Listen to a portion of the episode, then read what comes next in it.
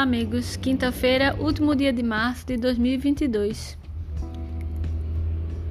Fim de trimestre, começo de um novo trimestre. A gente ainda tem aí três quartos do ano para a gente poder avançar e terminar esse ano diferente do que a gente começou.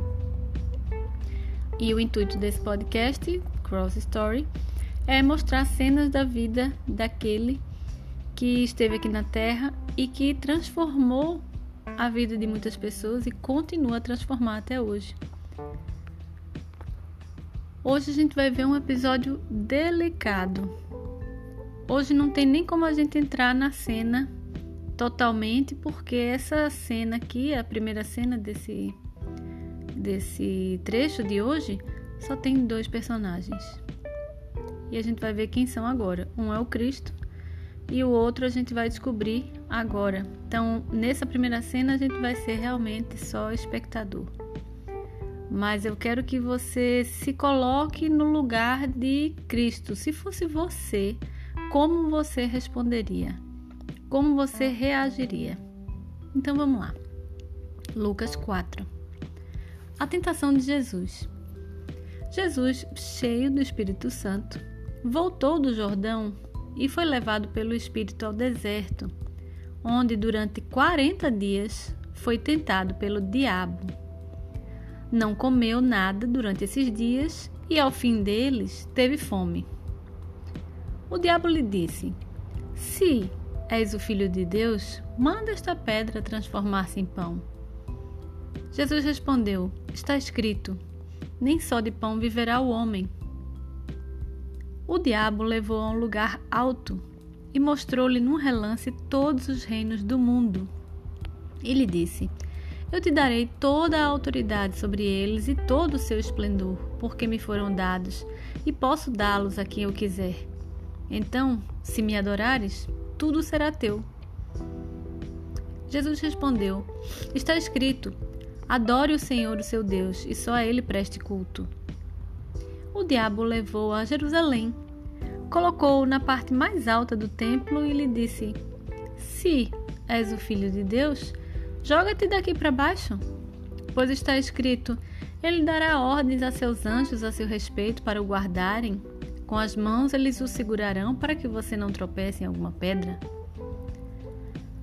Jesus respondeu: Dito está, não ponha à prova o Senhor, o seu Deus. Tendo terminado todas essas tentações, o diabo o deixou até a ocasião oportuna. Jesus é rejeitado em Nazaré. Jesus voltou para Galiléia no poder do Espírito, e por toda aquela região se espalhou a sua fama. Ensinava nas sinagogas e todos o elogiavam. Ele foi a Nazaré, onde havia sido criado e no dia de sábado entrou na sinagoga como era seu costume e levantou-se para ler. Foi-lhe entregue o livro do profeta Isaías. Abriu e encontrou o lugar onde está escrito: O Espírito do Senhor está sobre mim, porque ele me ungiu para pregar boas novas aos pobres. Ele me enviou para proclamar liberdade aos presos e recuperação da vista aos cegos para libertar os oprimidos e proclamar o ano da graça do Senhor. Então ele fechou o livro e devolveu-o ao assistente e assentou-se. Na sinagoga, todos tinham os olhos fitos nele, e ele começou a dizer-lhes: Hoje se cumpriu a escritura que vocês acabaram de ouvir. Todos falavam bem dele e estavam admirados com as palavras de graça que saíam de seus lábios, mas perguntavam: não é este o filho de José? Jesus lhes disse: É claro que vocês me citarão este provérbio médico: cura-te a ti mesmo. Faze aqui em tua terra o que ouvimos que fizeste em Cafarnaum. Continuou ele: Digo a verdade: nenhum profeta é aceito em sua terra. Asseguro a vocês que havia muitas viúvas em Israel no tempo de Elias, quando o céu foi fechado por três anos e meio e houve uma grande fome em toda a terra. Contudo, Elias não foi enviado a nenhuma delas, senão a uma viúva de Sarepta, da região de Sidom. Também havia muitos leprosos em Israel no tempo de Eliseu, o profeta. Todavia, nenhum deles foi purificado, somente Naamã, o sírio. Todos que estavam na sinagoga ficaram furiosos quando ouviram isso. Levantaram-se, expulsaram-no da cidade e o levaram até o topo da colina sobre a qual fora construída a cidade, a fim de atirá-lo precipício abaixo. Mas Jesus passou por entre eles e retirou-se. Jesus expulsa um espírito imundo. Então ele desceu a Cafarnaum, cidade da Galileia, e no sábado começou a ensinar o povo. Todos ficavam maravilhados com o seu ensino, porque falava com autoridade. Na sinagoga havia um homem possesso de um demônio, de um espírito imundo. Ele gritou com toda a força: Ah, que queres conosco, Jesus de Nazaré? Vieste para nos destruir? Sei que tu és o Santo de Deus. Jesus o repreendeu e disse: Cale-se e saia dele. Então o demônio jogou o homem no chão diante de todos e saiu dele sem o ferir. Todos ficaram admirados e diziam uns aos outros: Que palavra é esta? Até os espíritos imundos ele dá ordens com autoridade e poder e eles saem. E a sua fama se espalhava por toda a região circunvizinha. O poder de Jesus sobre os demônios e as doenças. Jesus saiu da sinagoga e foi à casa de Simão. A sogra de Simão estava com febre alta e pediram a Jesus que fizesse algo por ela. Estando ele em pé junto dela, inclinou-se e repreendeu a febre que a deixou. Ela se levantou imediatamente e passou a servi-los. Ao pôr do sol, o povo trouxe a Jesus todos os que tinham vários tipos de doenças, e ele os curou, impondo as mãos sobre cada um deles. Além disso, de muitas pessoas saíam demônios gritando: Tu és o Filho de Deus. Ele, porém, os repreendia e não permitia que falassem, porque sabiam que ele era o Cristo. Ao romper do dia, Jesus foi para um lugar solitário. As multidões o procuravam, e quando chegaram até onde ele estava, insistiram que não as deixassem. Mas ele disse: É necessário que eu pregue as boas novas do reino de Deus noutras cidades também, porque para isso fui enviado. E continuava pregando nas sinagogas da Judeia.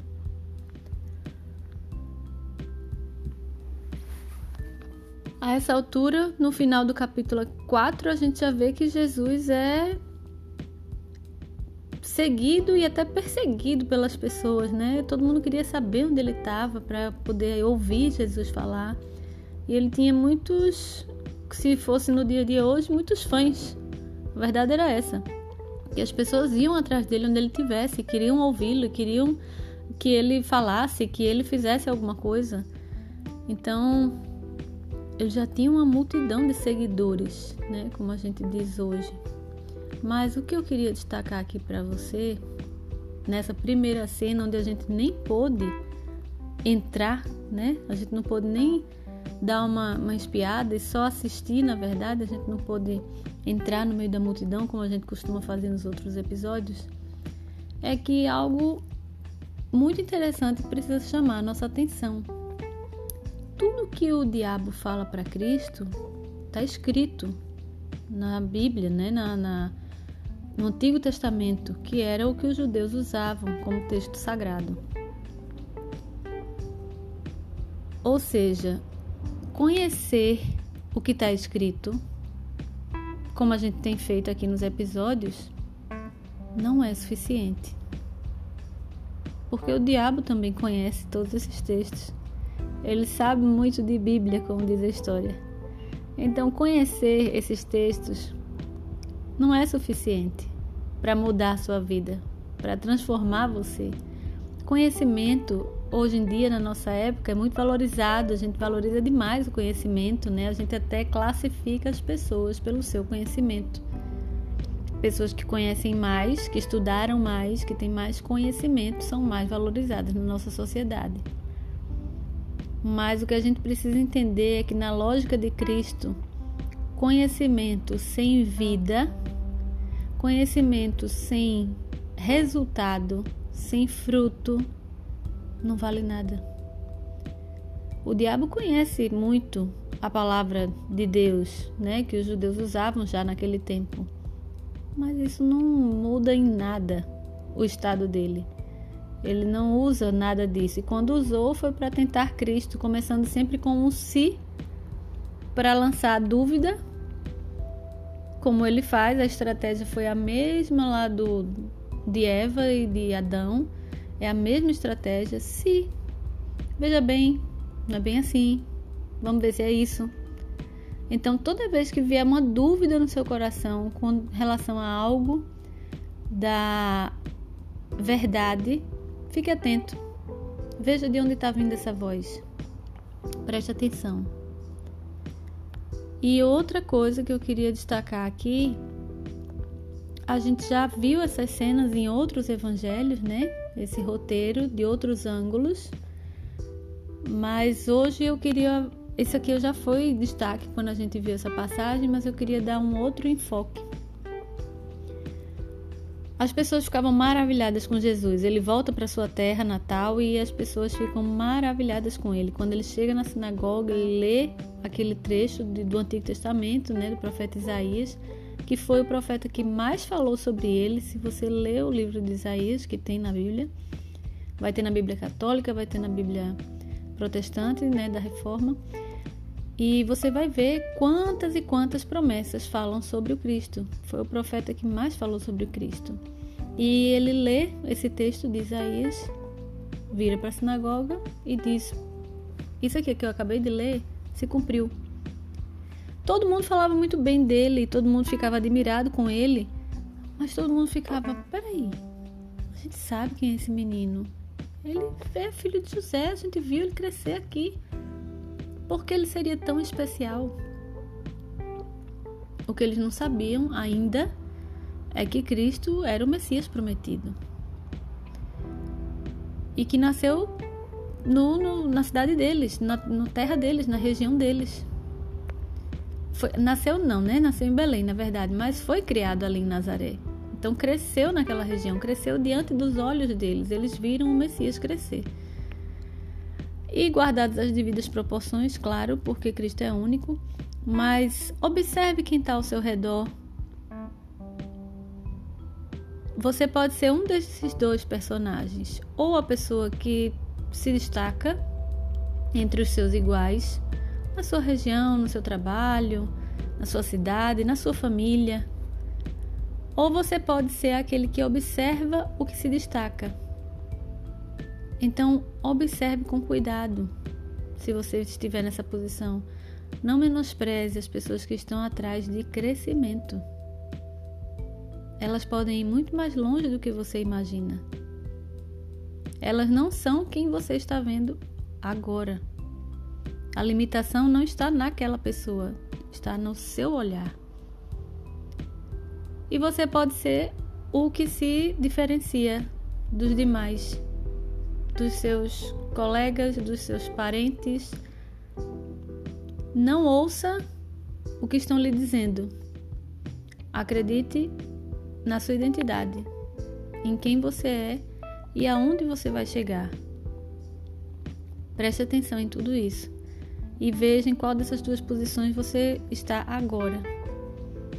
Para quem está no caminho de se diferenciar dos outros, Muitos ficam pelo caminho porque eles não conseguem lidar com as observações, com as críticas, com as brincadeiras, mas com muita coisa embutida nessa brincadeira.